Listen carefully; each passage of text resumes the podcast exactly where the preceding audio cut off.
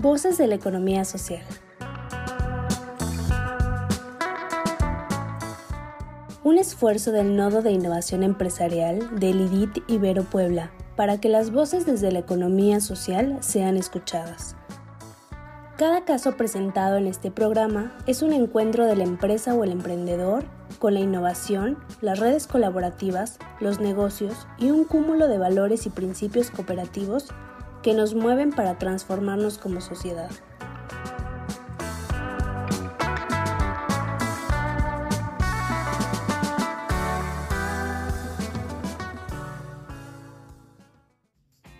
Bienvenido a Voces de la Economía Social, un programa de formación a distancia para empresas de economía social. El tema lección del día de hoy son los roles de género, de la dimensión género de la metodología de acompañamiento a colectivos productivos en contextos rurales. Les saluda Irmalila Sentle Colot y es un gusto estar con ustedes. El tema que hoy nos ocupa está relacionado con qué son los roles de género y cómo se clasifican dichos roles. Los roles de género son las funciones asignadas e impuestas a hombres y mujeres en la vida cotidiana si bien los roles varían de acuerdo a la edad, la etnia, la raza, la religión y clase social, los de género son los más utilizados universalmente y se acompañan de una expresa valoración diferencial entre unos roles y otros. Por ello, cuando un rol es subvalorado o considerado de más poco valor, se termina subordinando a quien lo ejerce, en este caso a las mujeres. Las actividades masculinas son generalmente más valoradas que las femeninas. Por ejemplo, el poder político es altamente valorado y se identifica como masculino, mientras que la crianza de los niños y las niñas es poco valorado, el cual se identifica generalmente como una labor femenina. Los imaginarios que se tienen de mujeres y hombres impactan sobre el valor que se le da a los oficios o trabajos que desarrollan mujeres y hombres. Por ejemplo, para el trabajo realizado en lo público tiene reconocimiento social y económico. Este ha sido realizado históricamente por hombres. En cambio, el trabajo realizado en lo privado, es decir, en el hogar y desempeñado principalmente por mujeres, no tiene ningún tipo de reivindicación económica o social. Por lo tanto, estos trabajos se mantienen invisibilizados y poco valorados.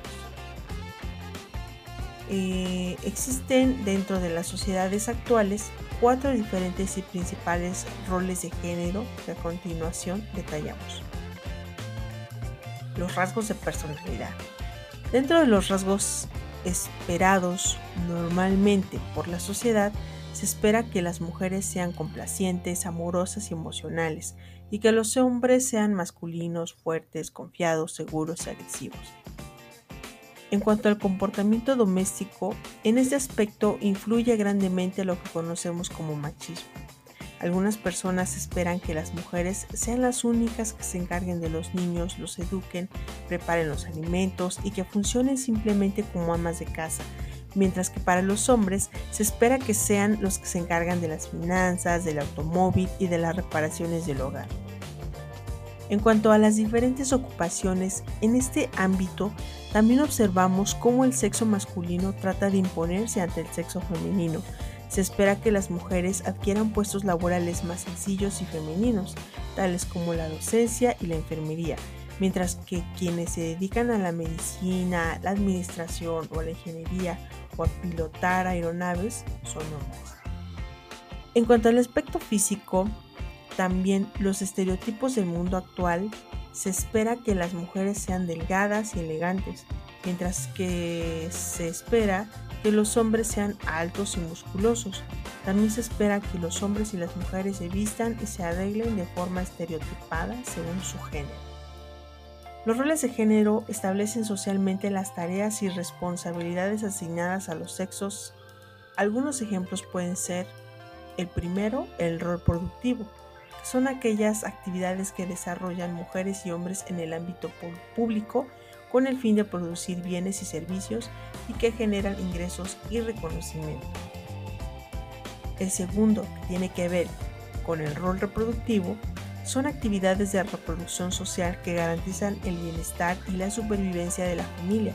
Incluye las actividades domésticas y de cuidados.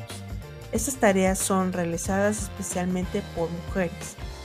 El tercero tiene que ver con el rol de gestión comunitaria. Estas son actividades que aseguran la provisión y mantenimiento de recursos escasos para el consumo colectivo, como es el agua o la educación. Lo realizan principalmente mujeres a nivel comunitario. El rol, el cuarto que tiene que ver con el rol de política comunitaria, es un rol de liderazgo a nivel comunitario, realizado particularmente por hombres y puede ser remunerado y con ello generar poder o estatus. El quinto tiene que ver con un triple rol. Refiere a la realización simultánea de actividades correspondientes al rol productivo, reproductivo y comunitario, lo que implica el alargamiento y fragmentación de los horarios de trabajo de las mujeres. Los roles de género discriminan.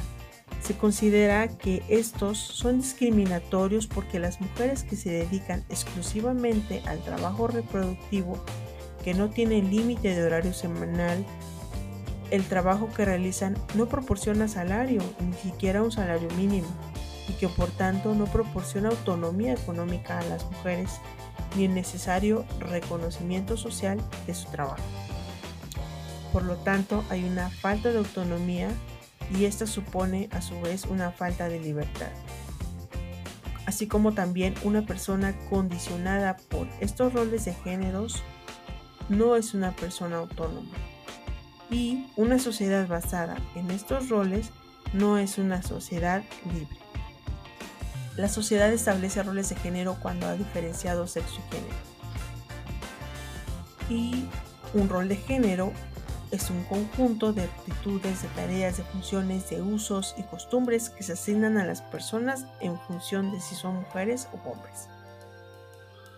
Y como lo comentábamos, los roles masculinos están asociados mucho al trabajo productivo fuera del ámbito doméstico para mantener económicamente a la familia porque considera al hombre como padre o patriarcado que debe proveer los recursos materiales necesarios.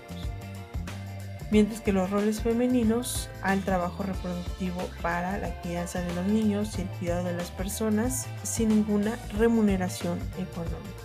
Como signo de vida, los roles de género, al ser una construcción social y cultural, pueden deconstruirse para generar procesos igualitarios, incluyentes y equitativos, y que se ve en diferentes esferas como es el hogar y los lugares de trabajo. Como signos de muerte se considera que los roles de género son discriminatorios, porque las mujeres que se dedican exclusivamente al trabajo reproductivo pues no tienen un límite de horario semanal. No se les proporciona salario y no hay una visibilización y valoración de su trabajo. Para finalizar, vamos a responder algunas preguntas. ¿Qué son los roles de género? Son las funciones asignadas e impuestas a hombres y mujeres en la vida cotidiana. ¿Cuáles son los roles de género? El rol productivo, el rol reproductivo, el rol de gestión comunitaria, el rol de política comunitaria y el triple rol. ¿Cómo impacta en nuestra empresa de economía social el identificar los roles de género? Es importante reconocer los roles de género socialmente impuestos a fin de identificar sus desigualdades e inequidades, en aras de promover el reconocimiento social y económico de las mujeres, el cual ha sido históricamente relegado por y para los hombres. Me despido de ustedes, espero que les haya gustado este episodio. Hasta la próxima.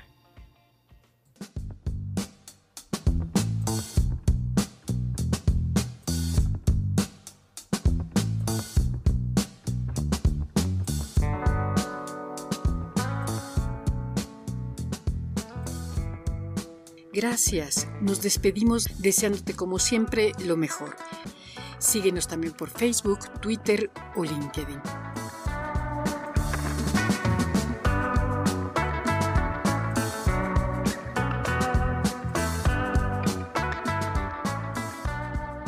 ¿Quieres saber más?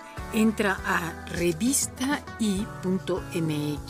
en donde encontrarás artículos de vanguardia tecnológica, diseño, innovación, emprendimiento y economía social. Somos el IDIT de la Ibero Puebla.